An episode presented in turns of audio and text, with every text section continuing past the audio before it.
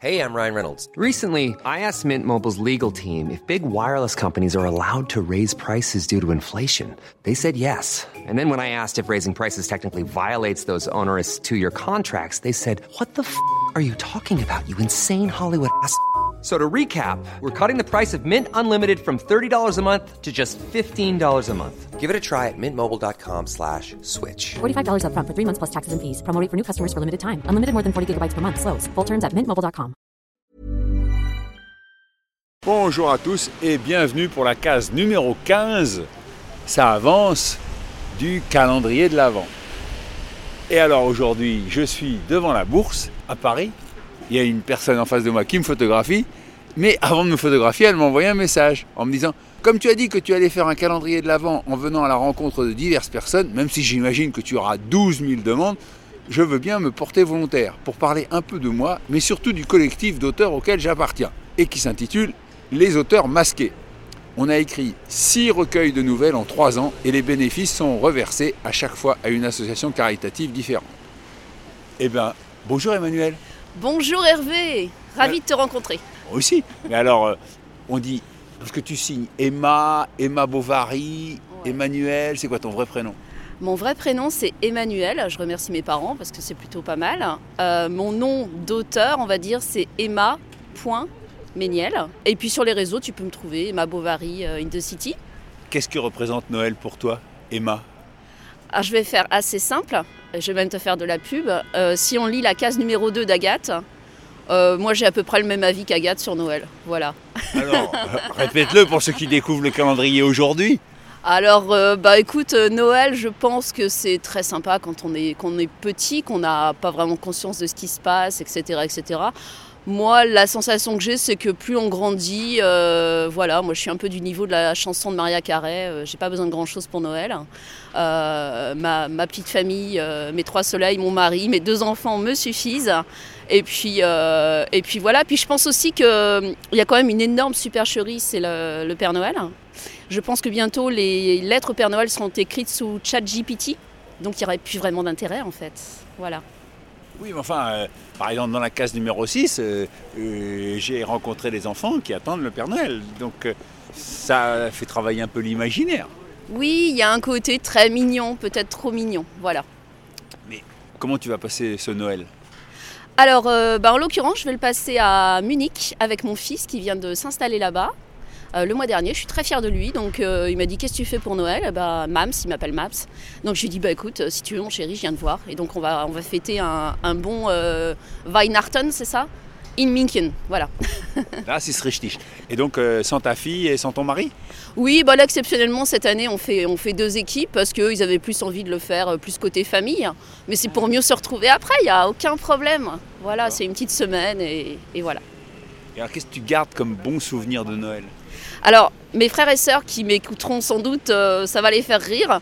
Moi, les, les Noëls euh, qu'on passait ensemble avec nos parents euh, dans le fin fond du Berry, euh, moi, les souvenirs que j'ai, c'est les, les grandes assiettes, les grandes pyramides de Clémentine. Nous, on n'avait pas, les, comme chez l'ambassadeur, les grandes pyramides de Ferrero Rocher, on avait les grandes pyramides de Clémentine. C'est mon souvenir qui est plutôt sympa quand même. hein. Ah c'est oui ça, voilà. Pour moi, Noël, c'est ça. Il y a un cadeau un jour que tu as fait ou un cadeau que tu as reçu qui t'a particulièrement touché? C'est plus un Noël. Alors quand là j'étais euh, j'étais adulte, on est partis euh, tous les quatre faire Noël euh, au Canada chez une de mes sœurs qui est installée là-bas. Et là je dois reconnaître quand même que Noël au Canada, ça claque. Ça le fait. Ça le fait. Tu faisais référence à Agathe, mais Agathe, dans mon souvenir, bah, elle vit seule avec son chat et il n'y a pas vraiment de Noël, quoi. Mais toi, il y a encore des Noëls, toi. Oui, c'est vrai, mais je me dis que finalement l'analyse d'Agathe, elle est assez proche de mon analyse. Et puis le côté aussi, moi j'avoue que là, avec tout ce qui se passe autour de nous, très près de nous, euh, d'aller faire un gros réveillon euh, le 24 au soir et peut-être même le 25, alors qu'il y a quand même des gens qui, euh, sont sous les bombes et qui mangent pas leur faim. Moi, c'est, je peux pas. En fait, je peux pas. Et après, si on m'explique que bah, autant en profiter pendant qu'on peut encore le faire, je peux pas non plus. voilà. C'est vrai. Après, on peut aussi se dire euh, que on va peut-être pas priver les enfants d'évasion et de rêves. euh, Oui, parce que finalement on l'a vécu aussi, donc euh, ils ont le droit de le. Moi, je voilà, je n'empêche personne de le fêter. Et puis finalement, il y a quand même pas mal de gens qui ne le fêtent pas aussi pour des, raisons religieuses. hein. Moi, j'ai été. tu sais, moi, c'est ma maman qui faisait le, le, caté dans la commune. Donc, quelque part, voilà, je n'avais pas le choix. il y a pire hein, dans la vie. Mais euh, donc, euh, voilà, on était baignés là-dedans finalement. Et puis, c'est vrai qu'à l'âge adulte, on fait d'autres choix. Et, euh, et voilà, moi, j'ai décidé que Noël. bon. Normalement, enfin, si, j'espère que je dis pas de bêtises, je fais des cadeaux à tous les gens que j'aime tout le long de l'année. Donc Ah. c'est un peu Noël tout le temps finalement, tu vois. Et puis on se fait aussi des bons gueuletons, voilà. Donc Alors il faut dire que. Mais attends, je t'appelle Emma ou Emmanuel ou c'est quoi que tu préfères toi? Ah j'aime bien Emma, tu vois, Emma, Bovary, euh, Flaubert, etc. Forcément. Il faut quand même que je dise que Emma, elle me suit depuis longtemps, via les réseaux sociaux et via les podcasts surtout. Et euh, un jour, elle m'a dit, moi, ce qui me rendrait heureuse, c'est de marcher jusqu'à Compostelle avec mon mari. Alors, tu l'as fait ou pas encore? Mais non Alors, je travaille encore, mon mari aussi. On s'était longtemps dit qu'on le ferait à la retraite, mais je pense que c'est une très mauvaise idée, il faut le faire avant. En fait, concrètement, là, on attend. euh, notre fille a 16 ans et demi. On attend qu'elle soit. euh, Elle, elle a plus beaucoup besoin de nous, mais nous, on préfère penser que, si, elle a encore un peu besoin de nous. Mais dès qu'elle est complètement autonome, je pense qu'on se prendra. Moi, tu vois, je. Alors, peut-être le chemin de Tours, tu me l'as vraiment fait découvrir. Moi, je connaissais pas du tout. hein. Moi, j'étais sur le Puy-en-Velay, etc. Mais bon, on va quand même considérer qu'il nous faut bien deux mois et demi. Donc euh, il nous faut des congés pendant deux mois et demi. Donc il faut, euh, bah, il faut les, les cumuler quand même. Donc là on est en train de les cumuler et puis bah, dès qu'on est prêt et puis si on a encore la santé, eh ben, je pense qu'on le fera. Tu m'as dit que tu écrivais, mais c'est quoi ton métier? Alors euh, je suis urbaniste dans une régie autonome de transport parisien dont je ne peux pas dire le nom. Moi tu vois je, suis arrivée, j'étais vraiment dans le, dans le fin fond du trou du cul de la France comme on dit. hein, euh, le Cher, le département du Cher. euh, et quand je suis arrivée à Paris ici à 21 ans, mais j'avais même l'impression de changer de planète, tellement tout était nouveau. Bon, alors tu vois, tu as compris, je travaille euh, dans le monde des transports en commun. Euh, rien que pour les transports en commun, concrètement, chez moi, il n'y en avait pas. il n'y en avait pas. Ici, je suis arrivée, euh, il y avait un réseau incroyable. Et on est encore en train de le développer de nos jours, avec le Grand Paris, etc. Donc, c'est incroyable. Moi, je voulais te parler aujourd'hui surtout d'un truc qui me tient à cœur. C'est le collectif d'auteurs auquel j'appartiens, qui s'appelle le collectif des auteurs masqués. Comme tu l'as très bien dit, donc on, est très prolifique. Et en fait, euh, chaque recueil, donc là on vient de sortir le sixième, chaque recueil est vraiment dédié, tous les bénéfices sont reversés à une association caritative. Donc après Andy Chien, après la Fondation des femmes et après donc euh, trois autres euh, associations.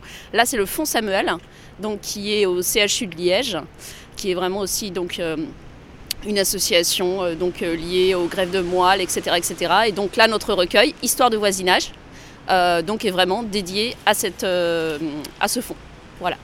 Est-ce qu'un jour tu as envie de vivre de ta plume? C'est ton rêve? Oui, alors je pense que, bah, en même temps, il faudrait vraiment que je, avec notre collectif, avec les auteurs masqués, on est une trentaine, hein, il y a tous les styles, euh, c'est vraiment incroyable. Il y a beaucoup de gens, d'ailleurs, on est un peu tous, euh, on vient un peu des, tous des masterclass de Bernard Werber. Vivre de ma plume, j'adorerais, même si j'adore mon métier actuel. Euh, après, quand je vois le temps que me prend pour écrire une nouvelle, je me dis qu'un roman, même euh, à la Amélie Nothomb de, de 150 pages, oui, il faut vraiment que je m'arrête de bosser. Ou à la retraite, mais c'est pas tout de suite non plus. Donc, euh, Mais alors, vous dites les collectifs des auteurs masqués, mais vous signez les nouvelles de vos noms, quoi. oui, oui, oui. Alors, il y en a certains qui ont des pseudos, d'autres qui mettent leur, qui mettent leur vrai nom. Et, euh, et puis, euh, oui, on est, euh, donc on est une trentaine. On était une quarantaine au départ. On a, on a vraiment été créé en avril 2020. La première, euh, le premier recueil, Histoire de confiner, c'était pour, euh, pour la PHP, en fait, la fondation APHP. Concrètement, vous vous réunissez régulièrement ou vous écrivez chacun dans votre coin, puis vous envoyez les nouvelles à- au chef du groupe, et puis... Ouais, alors tu connais la plateforme Slack? Non. C'est une plateforme de travail en fait, et euh, nous on, bah, on se l'est approprié pour justement travailler en bêta lecture. Euh, à chaque fois qu'on lance un thème, qu'on arrive à se mettre d'accord, on fait des votes, etc. C'est très très très euh, démocratique. On est une association, de toute façon on est, vraiment une association. Et euh, bah, en fait on, se met en trinôme après, on commence à écrire sur le thème. on demande à l'association qu'on soutient de choisir un thème. Donc on est, en trinôme, tiré au sort, et puis chacun donne son avis, de fond, de forme, etc. et c'est d'une bienveillance. pouf. Je crois que j'avais jamais connu ça euh, avant. C'est génial et ça fonctionne super bien. Puis on va pas se mentir, si on a fait six recueils, et je pense que le septième, euh, bon, courant 2024, on ne sait pas encore pour qui on l'écrira, mais euh, il va sortir, je pense, avant l'été 2024, et j'espère qu'il ne sera pas sur les Jeux Olympiques. mais, mais voilà, c'est vraiment, c'est une équipe qui fonctionne, quoi. C'est ça qui est chouette.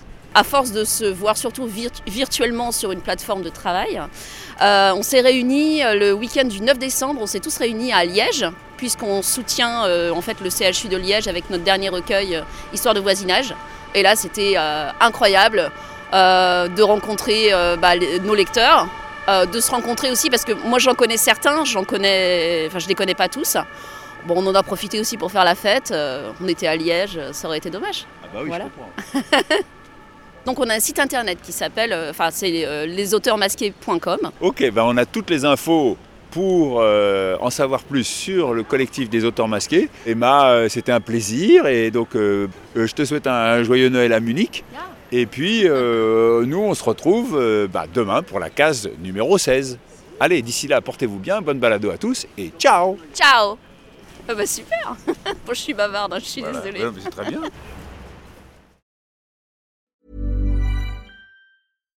When you make decisions for your company, you look for the no-brainers. And if you have a lot of mailing to do, stamps.com is the ultimate no-brainer. It streamlines your processes to make your business more efficient, which makes you less busy. Mail checks, invoices, legal documents, and everything you need to keep your business running with stamps.com. Seamlessly connect with every major marketplace and shopping cart Schedule package pickups and see your cheapest and fastest shipping options from different carriers. With rates up to 89% off USPS and UPS rates. And with the Stamps.com mobile app, you can take care of mailing and shipping wherever you are. Make the same no brainer decision as over 1 million other businesses with Stamps.com. Sign up with Code PROGRAM for a four week trial, plus free postage and a free digital scale. No long term commitments or contracts. That's stamps.com. Code program.